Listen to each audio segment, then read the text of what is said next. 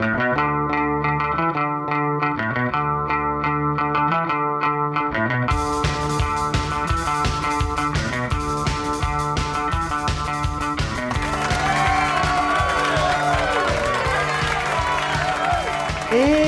¿Cómo están, racita podcastera?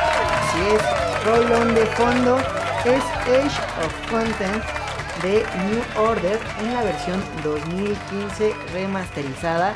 Y con esto abrimos una nueva temporada, una emisión más, un episodio más de Al Buen Entendedor Podcast Palabras. Estoy muy contento de estar de nueva cuenta con ustedes y es una emoción enorme para mí volver a compartir con amigos, colegas, expertos en diversos temas de marketing digital y nuevas tendencias, así como compañeros podcaster que están haciendo contenido a más no poder en redes sociales. Y en esta intro del episodio 3 estoy muy contento de haber platicado con Mao de ESA y Sam Alemán sobre la generación de cristal. Escuchen a continuación, no se lo pierdan, dejen sus comentarios, me pueden encontrar como arroba Villafranca en Instagram y a través de Facebook. También en LinkedIn me encuentran como Josué Villafranca, por ahí podré responder todas sus dudas, leer todos sus comentarios y si quieren venir a echarse una buena charla aquí a este podcast, más que bienvenidos y comencemos con esta entrevista. Vamos de ahí. ¿Cómo están? Bienvenidos al Buen Entendedor Podcast Palabras. Retomando de nuevo esta sesión de, grabaciones, eh, entrevistas con amigos, con profesionales. La verdad es que en ese tiempo de COVID, el, retomar estas prácticas, el compartir con ustedes, eh, pues, pues metodologías, conocimiento, prácticas de amigos, como lo que ellos hacen en lo profesional y poderlo poner aquí sobre, sobre la mesa y sobre sus oídos, es, es muy rico y es muy padre. Y abriendo de nuevo el telón con dos invitados de lujo. Por aquí están conmigo Mao de Esa y Samantha Alemán. Ellos actualmente tienen su podcast de La Tertulia. Por ahí también vamos a estar por ahí colaborando en, su canal. Y bien, Mao, este, Sam, cuéntenme un poquito qué han estado haciendo, este, en qué andan cada uno y, cómo les ha ido con, con Tertulia.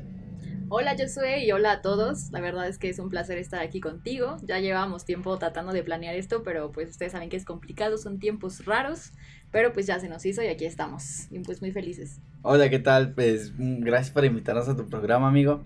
Este, ya nos conocemos desde hace varios años. Hemos compartido, bueno, tú y yo hemos compartido eh, la cancha en muchos momentos, hemos jugado fútbol. Y pues eh, he estado muy bien, el programa de nosotros va súper bien y pues felices de estar aquí contigo. Perfecto. Cuéntenme en lo laboral, en qué proyectos andan, están en búsqueda de algo, cómo, cómo va ese tema que, que en COVID ha sido un poquito más complicado de lo normal. Sí, claro, pues miren, para que tengan un poco de contexto todos, eh, nosotros nos conocemos de la facultad, estudiamos administración los tres. Sí, compañeros de generación. Sí, cada quien tomó como áreas diferentes, pero pues en realidad la administración es nuestra mamá. Sí, exacto. sí, sí. Sí, entonces, este, pues nada, yo la verdad es que al principio dije, no, yo voy a RH, después calé un poco en RH y dije, no, creo que no es tanto lo mío y actualmente yo me he enfocado en el área de operaciones. Cool. Entonces yo he estado ahí como desarrollándome pues ya un, par de años y este, y pues nada, también justo sin descuidar como otras cosas, ¿no? Que, que te apasionan, o sea, somos seres eh, multitask todos y tenemos este, diferentes pasiones, ¿no? Entonces, dentro de las mías está el teatro eh, y ahora grabar este programa de la tertulia con Mao y tener colaboraciones como en esta ocasión con, con Josué ha sido muy enriquecedor. Entonces, pues por ahí hemos andado. Súper. Y pues yo igual ando en la etapa Godín de mi vida. Eh, eh, actualmente trabajo eh, como auxiliar administrativo y pues me va muy bien. La verdad llevo ya dos años ahí, dos años y medio. Y me encanta, o sea, me gusta mucho, lo disfruto. y afortunadamente tuve el privilegio de conservar mi trabajo cuando inició el COVID y el privilegio todavía de, de que mi, mi, sueldo se quedara intacto, porque pues he sabido de muchos que, que les disminuían el sueldo por ventas y demás. Entonces, eh, pues pude conservar mi, mi, lugar y trabajo desde casa y me va muy bien con eso. Y en cuanto a, a mí ya como más personalmente, eh, pues a mí me, me, me, fascina la música y el fútbol. eh, en algún momento de mi vida pues estuve aprendiendo a tocar batería. Pero pues bueno, ya tuve que sacar para la papa y tuve que abandonar el proyecto. Entonces, Obligaciones adultos, ¿no? Sí, exacto. Y ahora que viene en Justamente. camino la bendición. Ah, no Ah, es cierto. No, no es cierto. premisa, premisa mundial Ahora, aquí en, en- en mi programa y ¿Qué contentos pasó? de anunciarlo. Ah, La bendición de publicar este Ah, podcast. ok, ok, es un bebé, es de como un bebé. saludar, de saludar. Y pues nada, amigo, jugando foot cuando puedo y disfrutando de, de la vida, ya sabes. Qué rico, cómo debe ser. Pues sí, para quienes no tienen contexto, eh, prácticamente administración se basa como en cuatro áreas, en cuatro ejes, ¿no? Que es la parte de recursos humanos, la parte de operaciones, finanzas y por ahí marketing, que es un poquito por donde yo me he ido los últimos años. Aquí la mención y creo que esto dio mucho para poder eh, tocar este tema que les vamos a presentar. Eh, yo me cambié de carrera, estuve en ingeniería en computación cuatro años. Por ahí venía escuchando su episodio en la tertulia sobre las crisis de los 20 y mencionaban esta parte de, de encontrar la pasión, de ver qué es lo que te gusta, que muchas veces a los 18 como que no eres lo suficientemente maduro para tomar una decisión de lo que va a ser el resto de tu vida, ¿no? Y en mi caso, y les comparto un poquito, me costó mucho eh, entender qué era lo que me apasionaba y hasta los 22 años, que ya es cuando uno va acabando una carrera, este, me di cuenta que era lo que me apasionaba, que en este caso pues es la administración, ¿no? Y muchas veces pues te quedas en eso, hay muchas personas que siguen lo que, lo que la sociedad les demanda o lo que hay que seguir, ¿no? Por la parte de la familia, este, y, y no se cambian y viven ahí un poquito frustrados y con, ¿no? Ya, ya no- es difícil salirse y poder tomar el rumbo de lo que, de lo que te toca. Y en mi caso, pues tomé la decisión valiente en cuanto a enfrentarme a mi familia, enfrentarme a muchas circunstancias. eh, y sin embargo, pues obviamente ya cuando lo haces te toca enfrentarte a las consecuencias de tomar las decisiones, porque también, o no malas, sino que pues todo tiene una consecuencia, ¿no? Y en este caso fue el tiempo. No me arrepiento, hoy en día hago lo que me apasiona. Ya hay quienes desde los 18, 19, 20 lo saben y, y qué bueno que se ahorraron como esa, esa etapa. Esa transición, ¿no? Siempre la mencionamos, pero es que es muy real. Dana Paola Sí. lo supo desde los tres años. Sí, justo la mencionaron en ese episodio Sí. y me sacó una carcajada cañón ese, ese ejemplo. Sí, te- creo que es muy, muy cierto lo que dices. Muchas veces también el miedo te domina, ¿no? Porque es, híjole, voy a poder afrontar esas responsabilidades que conlleva, qué va a pasar, la incertidumbre que siempre nos mueve y todo. Sí. Pero pues creo que es una decisión muy valiente y sobre todo qué padre que ahora que ya pasa el tiempo y todo, o sea, tú mismo te dices, fue la decisión correcta, ¿no? Sí, exacto, la verdad es que sí, con- contento por ese lado, pero bueno, ya ar- armaremos una radionovela de esa parte y mi mamá espero que no la esté escuchando, porque si no le va a traer malos recuerdos, pero bueno, este, este tema eh, lo comento porque me, me tocó entrar, tocó entrar cuando tenía 22 años y ustedes 18, entonces eh, esta disparidad de cuatro años de, de, de tener compañeros pues más jóvenes, que dices cuatro años no es tanto, pero en, una, en un tema generacional como es tan rápido hoy en día, Ahí sí se ve mucho, ¿no? Sí, hay una diferencia, ¿no? Entonces, en, Sí. en ingeniería me comportaba con compañeros de mi edad y la onda y el desmadre era otro. Y con ustedes era, era, era diferente, era un, era un choque emocional era como, como Sí, extraño porque que decía. Nosotros "Ay, estábamos estos en- güeyes". Ajá, exacto. Y, y también me acuerdo que nosotros luego también lo buleábamos de manera sana, ¿no? Así, de, ah, es que viene de ingeniería, Ay, por no es eso no cierto, sí sabe. lloraba un Ah, poco ah. sí. Sí, o sea, es que es una disparidad como, como chistosa. Y justamente esto da pie al tema central que es eh, la generación de cristal, ¿no? Y que está muy de moda y ahora más con pandemia y en redes sociales. Me encantaría saber cuál es su postura respecto al tema. ¿Sí, sí consideran que es de cristal? ¿O hasta dónde sí es exigir los derechos como se debe de hacer? Que antes no estábamos acostumbrados a escucharlo y que ahora con este tema de redes sociales, acceso a la información se ha, se ha vuelto como más común pero, pero me encantaría ver esa diferencia de cuatro años, cómo, cómo la, la, la podemos poner sobre la mesa y, y debatir rico sobre, sobre el tema. Ok. ¿Quieres empezar tú? Ok, sí, eh, sí, si quieres empiezo yo.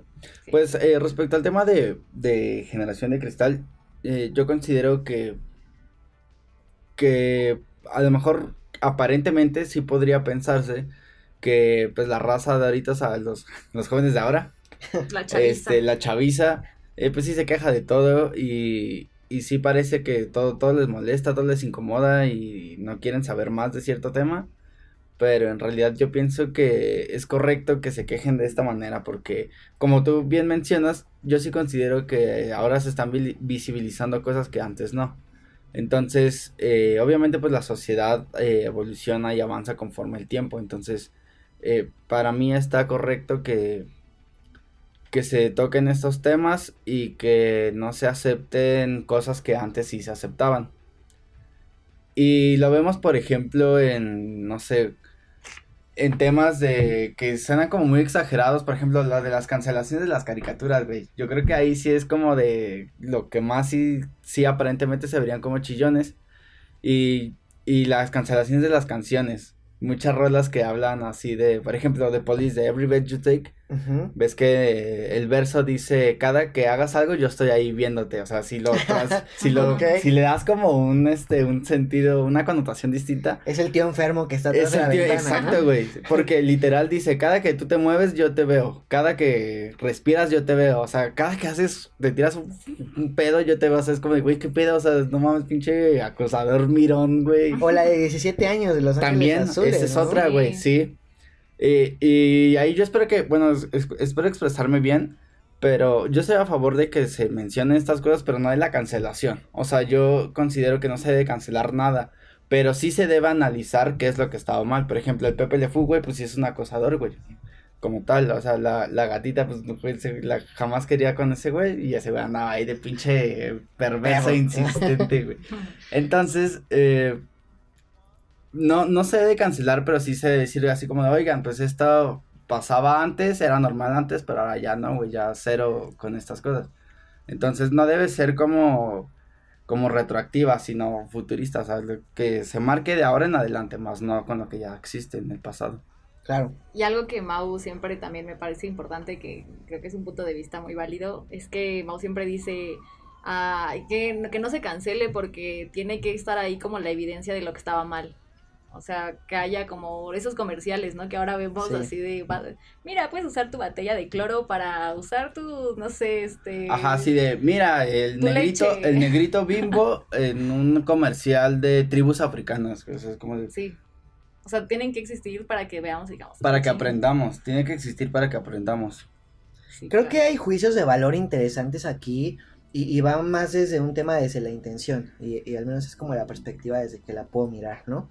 Al dedicarme a marketing y estar como del otro lado donde no hay un tema como tal de manipulación con dolo, pero sí de llevar al usuario a ciertas decisiones Sí lo hay, con amigos. beneficio Ah. comercial. Es que nos podemos aventar otro episodio sobre eso y es muy interesante también. Y hay Sí. posturas, creo que todas muy válidas, pero, pero da mucha telita. Y a lo que voy es que cuando ya hay un dolo, una intención de, de ponerlo sobre la mesa con el afán de lastimar, creo que así hay, eh, el tema de la cancelación podría ser válido hasta cierto punto, pero, pero en otros casos como esto de negrito, Ajá. de bimbo, que no era un tema despectivo, era un tema más como, como pues sí, un poco racial en el sentido de, de- de- de por color de piel, como clasificar, no sé si con buena intención o no, pero creo que era como muy ambiguo el tema. Ah, esta intención, por ejemplo, de, creo que hay un equipo de, de fútbol americano que tuvieron que cambiar el nombre porque era, creo que eran los Redskins. Ajá. Este, y era como de, güey, los Rojas. Pieles Rojas. Dices, nada, que lo cancelen porque era discriminatorio. Güey, la verdad es que no. Desde su concepción, en la época en que era, lo estipularon. Y no sabemos si también era un homenaje, güey. Entonces, como que esta parte de ser jueces y, y encasillar y atacar, con tal de sentirte hoy como muy libre de decir tú, es ahí como un tema bien, bien complicado y hay una línea bien delgada. Al final, creo que el tema de la información on demand, ahí está. Tú eliges qué película, qué temas, qué canciones, qué películas, qué discursos ves. Y al momento de seleccionarlo, tú, tú tienes ahí como esa capacidad de poder elegir y ver qué consumes y qué no, ¿no? Lo que te irrite, pues no lo veas, güey. Habrá quien sí le guste. Pero es, es, es, es un tema bien delicado. Pues mira, creo que ya nos adentramos como un poco más en opiniones, pero me gustaría, digo, no quiero dar por hecho que todos saben a qué se refiere el término generación de cristal, ¿no? Y me gustaría dar como un poco de contexto para los que no Súper. estén tan, tan relacionados con eso. Y bueno, este término ha surgido como últimamente, ha estado muy de moda, porque dicen que tal cual nos rompemos, ¿no? O sea, la, generación que siempre todo se está quejando de, oye, es que esto me parece que está mal, oye, es que esto también me parece que no va por ahí, oye, y es como, ay, ya, ¿no? O sea, to- todo te rompe, o sea, es tan frágil. Entonces de ahí viene como un poco el término y es justo ver hasta cierto punto está bien y hasta cierto punto está mal, las opiniones cambian muchísimo. Y justo estoy de acuerdo con lo que han dicho. Eh, la verdad es que yo tengo ahí como, cuando son cosas como tan complejas, trato de verlo como de la forma más básica, ¿no? Porque siento que si empiezas a debrayar mucho, nunca acabas. Entonces, como cuando me siento que me empiezo a ir, regreso y digo, a ver, básico. Vamos a regresar. Y no sé, yo lo que he podido como analizar es que sí existen muchas cosas que hemos crecido y sobre todo, o sea, a lo mejor no tanto nosotros, sino generaciones más grandes que han sido iguales, ¿no? O sea, yo nunca había percibido como un cambio tan radical en mucho tiempo, siempre desde mi infancia, mi adolescencia y hasta ahora empiezo como a ver cosas que antes no veía. Todo era muy normalizado, ¿no? O sea, yo lo veía normal, nada raro, sí, siempre ha sido así, ok hasta que personas que les molestaba empezaron a levantar la mano, ¿no? Oye, es que esto, yo Sam, por ejemplo, puedo decir, a mí no me hacía ningún ruido lo del negrito bimbo. O sea, yo Sam no me sentía atacada, ¿O pero... 17 años? Ajá, o sea, yo, yo puedo decir, no, pues X, ¿no? Pero alguien levanta la mano y dice, es que a mí sí. O sea, yo tengo otra situación, no estoy en tu situación, yo tengo una diferente y a mí sí me ha afectado eso. Y es válido. Y es válido, entonces creo que también ahí eh, podemos ser como un poco empáticos y saber, creo que esto ha surgido porque hemos visto que no nada más es como nuestra percepción, sino hemos podido ponernos en el lugar de los demás, ¿no? Ok, yo lo percibo así, pero también soy abierto y escucho cómo lo percibes tú. Y al de los helados. Y al de los helados. Entonces siento que ahí esto de levantar la mano y decir, oye, es que a mí no me gusta tanto esto, eh, más que un cambio negativo, yo creo que ha sido positivo, porque ha permitido tener relaciones más sanas y vidas más sanas, ¿no? Eh, sin tanto, pues, conflicto entre, por ejemplo, es que ya me quedé mucho con el negrito, ¿no? Pero, o sea, a nadie le afecta si no existe. O sea, es como, ok, o sea, si existe y te está haciendo mal, lo quitamos y si no, o sea, tampoco es como que a alguien le vaya a repercutir así demasiado, ¿no? Claro, cuando te metes a un tema ya, ya de, herir, de herir susceptibilidades, Exacto. entiendes que ciertas normas sociales van a comportamientos muy generales, ¿no? Y que ya el que te afecta individualmente, pues ya creo que depende cómo lo tome cada quien, de acuerdo a su empirismo. Sí hay cosas que podemos modificar desde lo social en pro de tener como convivencias más sanas, y te lo digo en mi caso, que digo, nos llevamos cuatro años, pero en, en mi infancia en la secundaria sufrí bullying y era, estaba en una escuela, saludos compañeros de la secundaria, estaba en una, en una escuela privada y, y, era prácticamente de los morenitos de la escuela, ¿no? Y el, el, más bajito. Entonces, ciertos apodos o el que te trataran de cierta forma era muy normalizado y tú te callabas por pena y vivías tu bullying a tus 11 años, 12 años muy intrapersonal y no había esta apertura que hay hoy en día para exponerlo. Y, digo, en mi caso, la verdad es que mucho mi núcleo familiar influyó mucho a, a sobrellevar esta parte, pero ¿cuántos niños hubo que no sabían del tema? Que hubo muchos suicidios en su momento y que nunca se habló del tema porque estaba muy normalizado el aguantarte como hombrecito con esta etiqueta creo que mal, mal puesta y, de decir me tengo que aguantar pues porque ahorita no hay la vía de cómo exponerlo y se van a burlar más de mí. O si hablo, me, me expongo a que me hagan más burla, ¿no? Sí, claro. Entonces es, es, es, es muy válida esa parte de que hoy en día, qué bueno que estas generaciones lo pueden poner con tanta apertura con las redes sociales y que hoy en día haya menos bullying en ese sentido, ¿no? Sí, claro, y que justamente siempre va a haber incomodidad, ¿no? Antes, cuando todo era normalizado, en este caso como lo comentas del bullying, era normalizado que tú te sintieras mal. Y ahora cambia y ahora los que se sienten incómodos son a las personas que les dices, estaba mal lo que hacías. No, ¿cómo? No, espérate, pues si siempre fue así. Pero ahí justamente creo que ahí es un ver un poco los pros y los contras y creo que hay más pros que contras en este tema de, digamos, de lo que se ha exigido como generación de cristal, llamémoslo. Creo que ha traído más beneficios que contras y el argumento como más fuerte que tienen los que no están a favor de este cambio es aguanta, ¿no? Es que yo, yo ah. aguantaba, o sea, ¿por qué tú no? Y por qué este ahora ya todo te molesta y no llores no así. ¿Por qué exiges échele ganas ¿por qué exiges tus derechos laborales no aguanta no los tengo. Yo trabajaba de sol a sol y, me pagaban tu abuelo me enseñó que ¿no? Ajá. a mí me pegaban y, yo no o sea creo que un poco el argumento siempre va como en general la conclusión es aguanta yo aguantaba tienes que aguantar no muestres debilidad Y creo que justamente es al revés, o sea, al, al hablar y al mostrarte vulnerable estás, estás mostrando más fortaleza, creo. Sí. Porque Exacto. justo es como de, tengo esta capacidad de mostrarme débil y decir me afecta y no quiero que pase, no, no quiero que siga. Entonces, creo que yo sí me estoy a favor de, de que se levante la mano por cosas que, obviamente, mm, hay una manera también de abordarlas, ¿no? Y no podemos también decir, este, o sea, tienen que ser justificadas las cosas que se piden. Tampoco vamos a decir, a caer en cosas como ya muy lógicas. De me ofende el árbol de la Ajá, esquina. exacto, no. Sí. Pero... Me ofende su sombra. que da.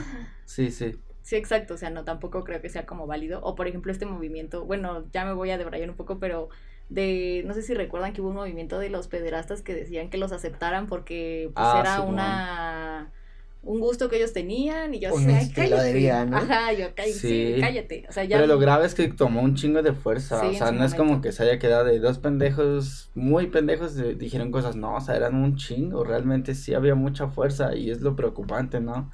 Sí, Así de madre, es como llegó tan lejos. Y, o sea, el mismo punto en común que encuentro es que siempre que exijas algo para mejorar la calidad de vida de alguien eh, y que generalmente son personas o sectores vulnerables, pues mejor no. O sea, creo que sí debe de existir como este, este debate. Sí, creo que tiene también que ver con un tema de no transgredir individualidades, ¿no? Ujú. En este caso de los pederastas sí es muy buen ejemplo, o sea, sí, pues tu forma de verlo y si quieres ver pornografía o quieres ver lo que tú quieras, no te voy a decir que esté bien o mal, sino hazlo sin transgredir ciertas cosas, ¿no? Y es como, güey, estás involucrando dentro de tu pensamiento algo que le afecta a alguien, ¿no? En un caso de un delito grave, como es el tema de los niños, y dices, ¿hasta dónde te atreves a exigir algo que transgrede el respeto, la Y la integridad y dignidad. la dignidad de una persona? Y no solo de una persona, sino de una persona vulnerable. ¿no? O sea, Exacto, es Sí. sí. Si eso raya, Sí, no, creo qué que lo huevos, ¿eh? ridículo. Qué me- huevos del movimiento. Sí. Sí, eh, digo, a mí me, me- me choca como hacer esta parte de, de, de poner un juicio y, y atacar la forma de ser de alguien, pero si rayan lo ridículo, o sea, está, está muy cabrón. Igual hace rato que venía para acá estaba leyendo sobre eh, un chico que se llama, creo que Manuel del Agua, y es un chico que se define como transespecie. Y sí. que él dijo que se puso como unas aletas artificiales en la cabeza, ¿no? Que iban conectados con USB. O sea, se hizo un proceso quirúrgico biológico impresionante y él decía sentirse como un pez, ¿no? Como, como un ser marino. Como un ser acuático. Ajá, y que la gente lo discriminaba, que era como de, no, es que se burlan de mí, no me dan trabajo. Sí, por, por un lado puedo entender esa parte de tú cómo te sientas, pero también tú al momento de hacer ese tipo de cambios también sé consciente que tal vez la sociedad no está preparada para recibir una individualidad muy particular, ¿no? Y que en el ancho de la sociedad tú eres, tu, tu forma transespecie de ser no tiene un peso social que abarque la necesidad de transformar leyes o de transformar Ajá. cosas para que tú te sientas perteneciente a. ¿sabes? Entonces, sí, entiendo su parte de discriminación y de alzar la voz, pero también es como de, si lo voy a hacer, tengo que ser consciente, no estoy justificando la discriminación, Ajá. pero de algo me voy a enfrentar y que me va a costar más llegar ahí, ¿no? Híjole, sí, es, es Tema bien muy delicado. Creo que a mí siempre me causa mucho conflicto la desinformación porque es la que nos lleva a, no saber qué postura tomar, ¿no? Por ejemplo, en este caso ahorita me tocas esto de transespecie y yo no sé nada al respecto. Exacto. Pero si no sé nada, no voy a emitir un juicio porque no sé nada. O sea, no, no puedo decir nada más como decir, no, eso está mal, o así, sí, o sí, está, está bien. bien. Ajá, sí. Ajá, creo que antes, todos antes de poder decir algo, hay que ya informarnos bien sobre todo lo que sea posible para poder entender lo que más se pueda esa posición de esa persona y tener como un, pues sí, como un criterio, un más, criterio amplio, O sea, sí, la información es poder. Entonces, como bien dices, estar informado te permite, te permite generar un juicio y un criterio mucho más justificado y razonado.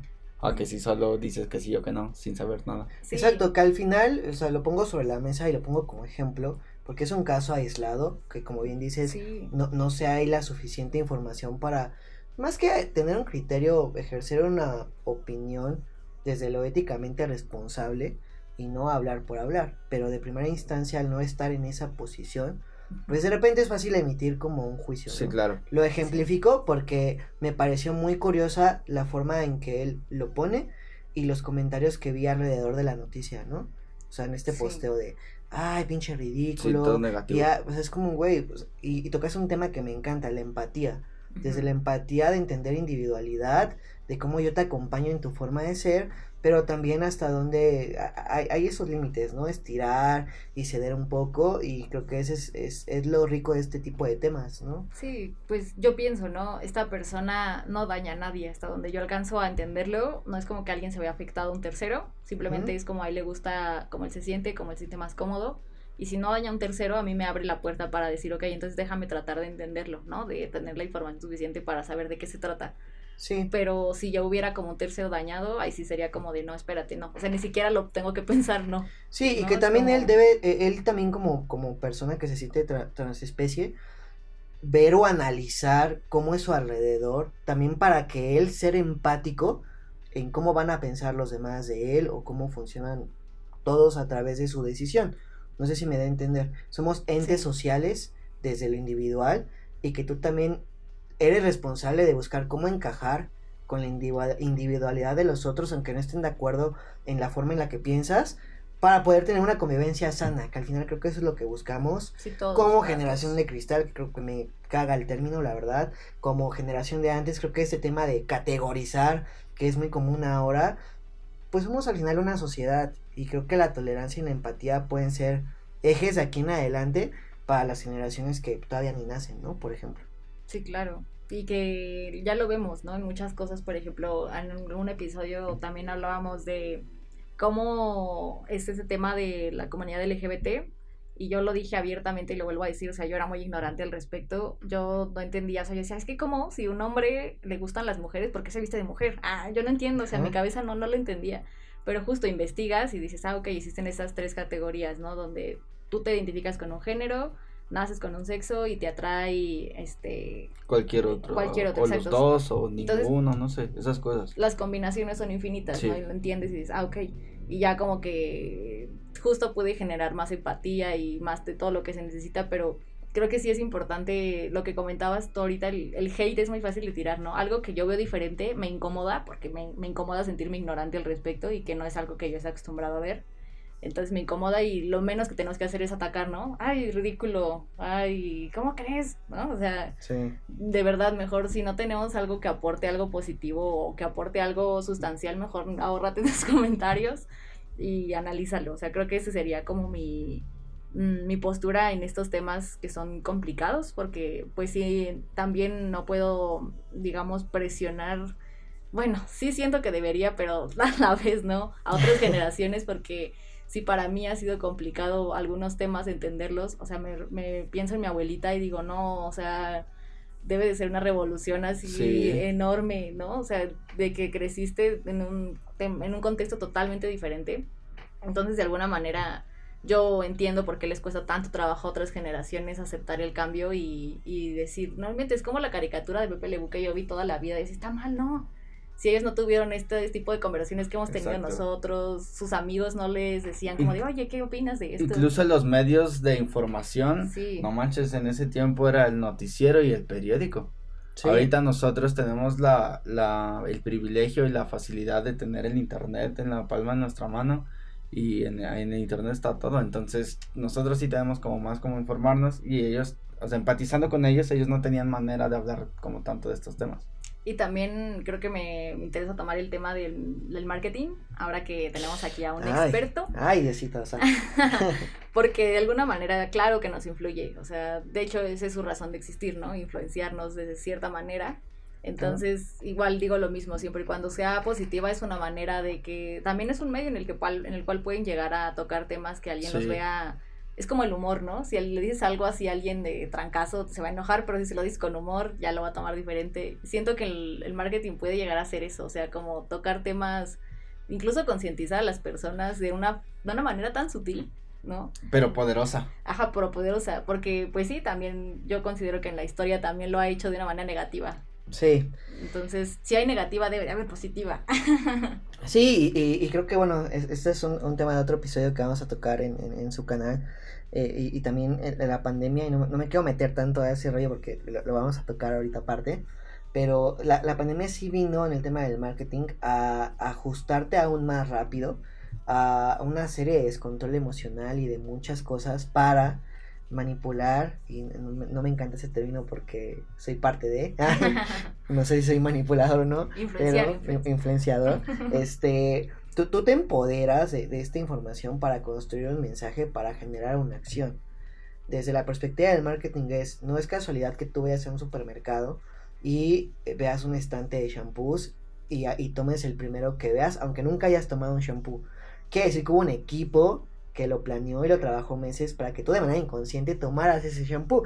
De manera positiva o negativa, lo, lo Como lo quiera ver, ¿no? Exacto. Pero de que tienes objetivo, lo tienes. De que hay un trabajo detrás y lo que te des cuenta, lo hay. Y eso ha existido tanto para bien en temas de productos y servicios, como en temas políticos, en temas revolucionarios, en temas como en prensa también. En prensa, ya con un dolo de manipular a la gente sí, claro. con un tema de masas muy cabrón. que ahí es donde entra esta parte de generación de, de cristal o no de cristal, o X y Z, que, que tú como generación de la que seas puedas tomar. La información está ahí. Y siempre he pensado desde el marketing que, que es como ser chef o sea, tú eres el, el, el, mercadólogo, eres el chef y tienes un sinfín de ingredientes, ¿no? Tanto que tienen gluten, no tienen gluten, orgánicos, no orgánicos. Ahí está. Tú decides cómo hacer la receta conforme a tus gustos, conforme a tus posibilidades y lo vas sirviendo. Hoy en día la información se trata de eso. Antes los medios te presentaban solamente hay piñas, sandía, melón y, listo. Y no conocías todo lo que había detrás. Hoy en día el marketing y las tendencias y lo digital ha fortalecido tanto de manera positiva como no tanto el, cómo te afecta a ti como persona y como sociedad.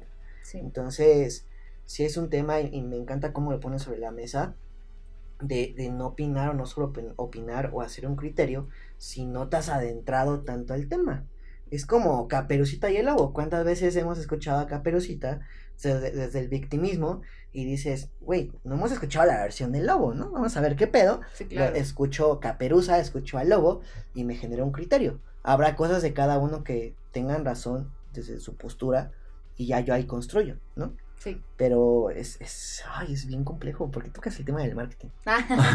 este tema también da mucho de qué hablar, ¿no? Porque también menciona precisamente esto, o sea, la evolución de eh, la sociedad como tal, o sea, eh, cómo se hacía marketing antes y ahora y cómo se tiene que hacer en el futuro y demás, ¿no? Entonces, sí. también se presta para eh, tocar temas donde hay sensibilidad incluso en el marketing.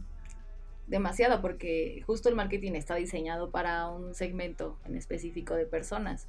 Y ese segmento actual no puede ser el mismo que el de antes, ¿no? O sea, no. Antes, cuando había mucho machismo, discriminación, bullying, el marketing tuvo que haber sido totalmente diferente, ¿no? Como lo vemos, que de repente vemos comerciales que así la, no sé, la niña lavando trastes con su mamá al fondo y el niño con su papá jugando a la mesa, ¿no? Y tú, no, pero justamente ahí es como, a mí se me hace como un poco el juego, el huevo y la gallina. ¿Qué era? ¿Que la sociedad era de esta manera y el marketing se tenía que adaptar para llegar a ellos? ¿O el marketing lo hacía y ellos lo copiaban? O sea, no sé, ahí es como un huevo y la gallina. Siento que es un poco de los dos también. Sí. Pero pues justo qué alegría y qué paz me da saber que ahora el marketing está más enfocado, o sea, está más concientizado, ¿no? Siento que ya las personas que lo hacen ya se toman como estos temas ya más en serio, o sea, no pueden tomar, por ejemplo, no recuerdo que en, no me acuerdo en qué año, pero alguien tuiteó en, tuiteó en Crunch, el de los chocolates que puso ah, a los de Ayotzinapa aparecieron en Crunch. Y a lo mejor en otra época hubiera sido de, ah, quién sabe, no X, pero no, o sea, me acuerdo que todos se les ponen encima. Entonces creo que también ya como consumidor también ya le hemos puesto como una línea de, oye, tampoco te pases, o sea, no puedes hacer eso. Sí, donde a través de un, un humor disfrazado, ¿no? Lo, lo llevas como para llamar la atención y te compren o no te compren para tu marca. Y hasta dices, güey, o sea, hay temas que no debes de tocar por ética. Sí, claro. Hoy, hoy en día, y como bien dices, sí, hay un tema de manipulación muy fuerte por parte del marketing y lo veo con, con compañeros y colegas. Pero también te puedo decir que ya hoy en día tú como mercadólogo pones mucho de tu ética para saber a qué si le entras y a qué de plano te des un lado y tomas otro proyecto y decir, no, mira, o sea, no manipulo desde esta parte, ¿no? Habrá quien sí lo haga por temas económicos y temas muy individuales, y habrá quien prefiera aguantarse el comer chido a realmente hacer algo que él crea valioso para su ética, ¿no? Sí, claro. Y es esta, y, regreso al, tema de, de, la generación en particular. Ya no voy a decir de cristal porque yo mismo estoy siendo este, parte, de eso. parte de eso, pero, pero es, es lo bonito de esta generación, que hoy está sobre la mesa toda esta posibilidad de contenido para tú tomar decisiones. Y eso es lo cool de esta brecha generacional. Sí, está increíble y la verdad me, me da, te digo, mucha paz y así escuchar que realmente está haciendo así y también se percibe, o sea, en los medios, incluso, bueno, ya saben que yo soy súper feminista, bueno, si no lo sabían, ya lo Hasta viene de verde. Hasta vengo de verde, pero justo también, sí, en temas de género ha mejorado muchísimo, ¿no? También, o sea, el marketing que se hacía en su momento. Ahora y creo que también es un reflejo de cómo ha mejorado la sociedad en ese sentido. O sea, ya, ya somos más conscientes de muchas cosas y eso me gusta mucho y me hace sentir como más feliz, en un mundo más feliz para todos. Sí, a fin de cuentas pues vamos evolucionando y es lo chido, ¿no? Yo creo que esa es la, la expectativa, el objetivo de las sociedades humanas, que evolucionemos y mejoremos para que pues todos tengamos una mejor calidad de vida. Entonces a todos beneficia la evolución, así que pues vamos aquí para adelante. sí, exacto. Mira, y, apenas, bueno, llevo ya un rato aquí en la Ciudad de México. Yo tengo 29, ustedes tienen que 25 aproximadamente. 25, esta, esta brecha de cuatro años, creo que aún no se me olvida. y, y, es padre porque me ha tocado vivir con roomies eh, y precisamente en una reunión que tuvimos un poquito antes de COVID, eh, había una chica de 22 años en esa reunión que, que es psicóloga y es súper feminista. Y ella me debatía, yo respetaba muchísimo su opinión, me debatía, es que tú como hombre no puedes aportar al tema del feminismo en nuestra lucha y si un hombre se mete, este ya el patriarcado está involucrado. Yo nada más me dedicaba a escuchar. Que algo que me ha enseñado mucho la pandemia y antes la vez que no lo era, era muy intolerante o era muy, no intolerante, sino muy impaciente. Era muy desesperado en muchos sentidos. La escuché, la escuché, la escuché, la escuché y lo llevé a como vivo yo el feminismo, ¿no? Que tú también como hombre lo vives. Y me acuerdo que le comenté, este, mira, respeto tu opinión perfecto, pero también yo como hombre puedo ser partícipe activo del feminismo. ¿Cómo lo puedo hacer? Tal vez no me puedo unir a tu, a tu lucha, no puedo ir a pintar monumentos contigo, no puedo irme al movimiento de la marcha como tal, porque pues es, también parte de su lucha y de cómo expresarlo, pero sí puedo ser un, un, un hombre proactivo en su feminismo, si yo a la chica que va en la calle y veo que va sola a medianoche, pues el checarla y cuidarla desde lejos para que nadie la toque o la maltrate, ¿no? Porque tengo una hermana y tengo una mamá a las cuales me gustaría que un vato desconocido las protegiera y saber que hay un hombre que, que, puede también estar al pendiente como otra mujer también y cuidarnos entre todos. Desde ahí yo estoy haciendo un, feminismo proactivo, que en vez de ir al, al tema de la manifestación, hago un cambio en mi sociedad con un impacto exactamente. Sí, exacto. Entonces creo que desde ahí yo ya estoy aportando al feminismo y es mi forma de alzar la voz. Entonces es un tema de respetar y también de congruencia. O sea, una forma, una cosa es hablar bonito y ponerlo sobre la mesa y debatirlo aquí en el podcast, pero si saliendo ahorita a la calle y veo que pasa una chica y la insulto o hago un mal comentario o algo, pues ahí, ahí me estoy engañando yo solo, ¿me explico? Y no estoy aportando a la sociedad lo que yo voy como haciendo como, pues, debatiendo, compartiendo mi idea con los demás. Sí, y, igual con esa anécdota que nos cuentas, llego a la misma conclusión también de que todo es un tema de cuestionamiento constante, ¿no?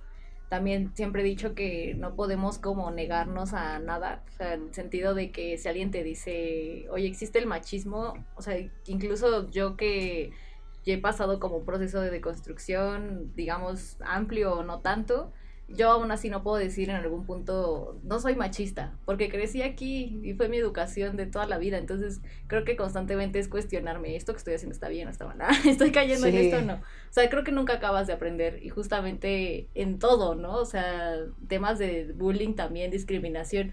O sea, creo que todos lo hemos hecho. Porque hemos aportado de mala forma y nos ha costado aprenderlo. Creo que lo realmente valioso es que, bueno, ya lo hiciste, ya discriminaste, ya fuiste un cabrón, mm. pero hoy en día ha pasado el tiempo y tienes la conciencia de, bueno, la cagué, ahora voy a hacer lo justo necesario para no repetirlo, o, o guiar a alguien, o, pues no sé si enseñarle, a, a que eso socialmente no es correcto, ¿no? Sí, a lo mejor no puedes hacerlo con otra persona porque cada quien es dueño de sus procesos, ¿no? O sea, tú no puedes educar a alguien si esa persona no está abierta a hacerlo. Y aunque esté abierta, no, o sea, es un proceso y ni muy te- individual. Y ni te pide que lo eduques, ¿no? sí, yo ahorita te conozco. Sí. Güey, ni te topo. sí. Pero sí puedes intervenir, o sea, cuando Sí. ves algo que no te parece, eh, no se trata de educar, solamente de hacer visible que es algo que no está mal y ya si la otra persona decide o no aprenderlo, pues ya es problema de ella. Sí, claro. Pero pues sí, tampoco puedes dejar que pasen cosas que no están dentro de tu dentro de tus valores. Sí, siempre de levantar la voz, decir, Ajá, oye, esto no me parece correcto, que justo es lo que, por eso es que lo han encasillado tanto en generación de cristal, porque te quejas, te quejas, pero es que de verdad hay muchas cosas que han estado mal. Sí, y tal vez el mote viene por, o sea, de cristal, porque antes este tema de dureza y de aguantar eh, era como normalizado, Exacto. ¿no? Y el que ahora lo hagas y te expreses es como de, güey, te vas a romper florecita y que también es un término Sí. como que me choca y que lo- nada más lo ejemplifico. Y es lo rico y lo que me encanta de, de los podcasts, ¿no? Y, y que ustedes lo hagan y que yo también ahora lo esté retomando, es, es, no estamos ejerciendo un, un juicio de valor, no estamos criticando de una manera en la cual descalifiquemos o no aportar, sino es poner el tema sobre la mesa, que cuando vayan en el carro, lo escuchen en su casa, a la hora que sea, lo reflexionen. Y si te genera un cambio o no, ya es tu tema, ¿no? Sí, claro. Y si te aporta algo, pues qué chingón, ¿no? Entonces creo que al menos en, en, en, en el buen entendedor podcast palabras y cuando traigo invitados, el propósito es invitar a, la reflexión a la gente. Y tal vez si llego a 100 mil, un millón, tres millones de personas, dices, qué chido. Pero si al menos me escuchan 20 y a una le cambió el día y generó una acción positiva, me doy por bien servido. Y vale la pena la inversión del tiempo, ¿no? De compartir tu opinión, tu perspectiva y la forma en que ves las cosas. Sí, y que todos podemos aportar de diferentes formas, ¿no? A lo mejor en este caso nuestra forma de aportar es a través del podcast, pero pues no necesitas tenerlo, ¿no? También, o sea, como bien dijeron hace un momento, pues sí puedes levantar, abrir el diálogo en la, el desayuno de tu Sí, familia. en el día a día, Eh, exacto, o sea, escuchando una noticia o, o no sé, alguna anécdota que le pasó al vecino o al amigo de alguien, de ahí sale el tema para hablarlo y a través de este, pues de este diálogo es como se va avanzando, como Sí, se claro. evoluciona. Y es lo, lo padre, ¿no? De, de que seamos como una sociedad que, bueno, tiene sus pros, que en este caso a mí me parece hermoso esto, que todos podamos de alguna manera influir en otro, o sea, a lo mejor alguien, no sé, en otro país, alguien totalmente fuera de nuestra edad lo va a escuchar y va a decir, wow, pero también tenemos que ser muy responsables porque lo podemos hacer de manera Sí. negativa, ¿no? Entonces justo hay que tener como siempre bien conscientes que el peso de nuestras palabras es muy, muy grande y cuidarlas mucho y justo, sobre todo de no lastimar a otras personas, ¿no? Creo que sería el, el punto. Sí, por eso me encanta hacer la aclaración en estos episodios de que todo lo que se habla aquí viene desde el empirismo, ¿no? Desde sus 25 años, cómo lo viven, desde un contexto, contexto social, que si bien eh, Mao y Sam son pareja, cada uno tiene su individualidad y, y tiene una historia de vida y un contexto y una demografía y, y- y es lo rico. Y, yo con otra edad, con otra perspectiva, se pone sobre la mesa y quienes nos están escuchando pues pueden tomar lo mejor de cada opinión y no, es- no están obligados a estar de acuerdo con nosotros, ¿no? Si te invita a la reflexión y te da algo, pues la neta, qué chingón. Así es. Así Pues es, bueno, creo que ya llegamos como más o menos al límite de tiempo. Me encantaría hacer como otro episodio con ustedes sobre, sobre estos temas que da mucho. La verdad es que los felicito mucho por lo que están haciendo. Créanme que, que he empezado a escuchar sus programas y, quería traerlos y también colaborar con ustedes porque hoy en día con la pandemia y con todo lo que hay, eh, mucha gente está creando contenido, ¿no? Como, como lo comenté, hay quien lo toma y quien no, pero sí debe ser como muy responsable el cómo lo ponga sobre la mesa, la constancia con la gente, y eso es bien bonito, bien, Sí. bien bonito, los felicito, qué chido que lo estén haciendo y que sigan aprendiendo, invitando gente y no lo dejen, de verdad que es algo muy, muy padre. Muchas gracias chicos. No, No, pues muchas gracias a contrario. ti, Josué, por la invitación. Sí, muchas gracias. La verdad es que, como lo dije al inicio, estábamos muy emocionados y ansiosos porque esto ya teníamos mucho tiempo planeándolo, pero pues ya quedó. Muchas gracias por, por invitarnos, por abrir este espacio. los invité a su casa. Bueno, gracias por brindarnos este Ah. espacio que es tuyo. sí, claro. No, no, gracias, nosotros. gracias. Al contrario, por ahí también estaremos colaborando con, en, el podcast de Tertulia. Síganlos, La verdad es que el contenido está muy padre, es un contenido muy fresco. Y lo que me encanta es que es muy responsable. Y algo que me encantó que, que escuché de Mao es que en un episodio habías comentado sobre un dato, creo que sobre unas leyes. Y en tu siguiente episodio hiciste la corrección. Ah, no y mames. dijiste de y eso, de Me verdad que en otros podcasts no lo he escuchado. Me, me aplicaron el 2 de bastos.